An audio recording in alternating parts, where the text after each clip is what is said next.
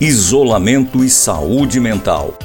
Quem é dependente de quem ou do que?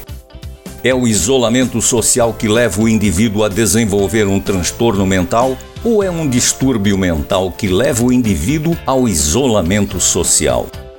Para esclarecer essa questão, convidamos a psicóloga Solemar Vitorino. Conheça os detalhes dessa entrevista acompanhando mais um programa da série Isolamento e Saúde Mental. A arte como refúgio. Sexta-feira, 4 de março, 12 horas. Aqui, nos 87,5 MHz da.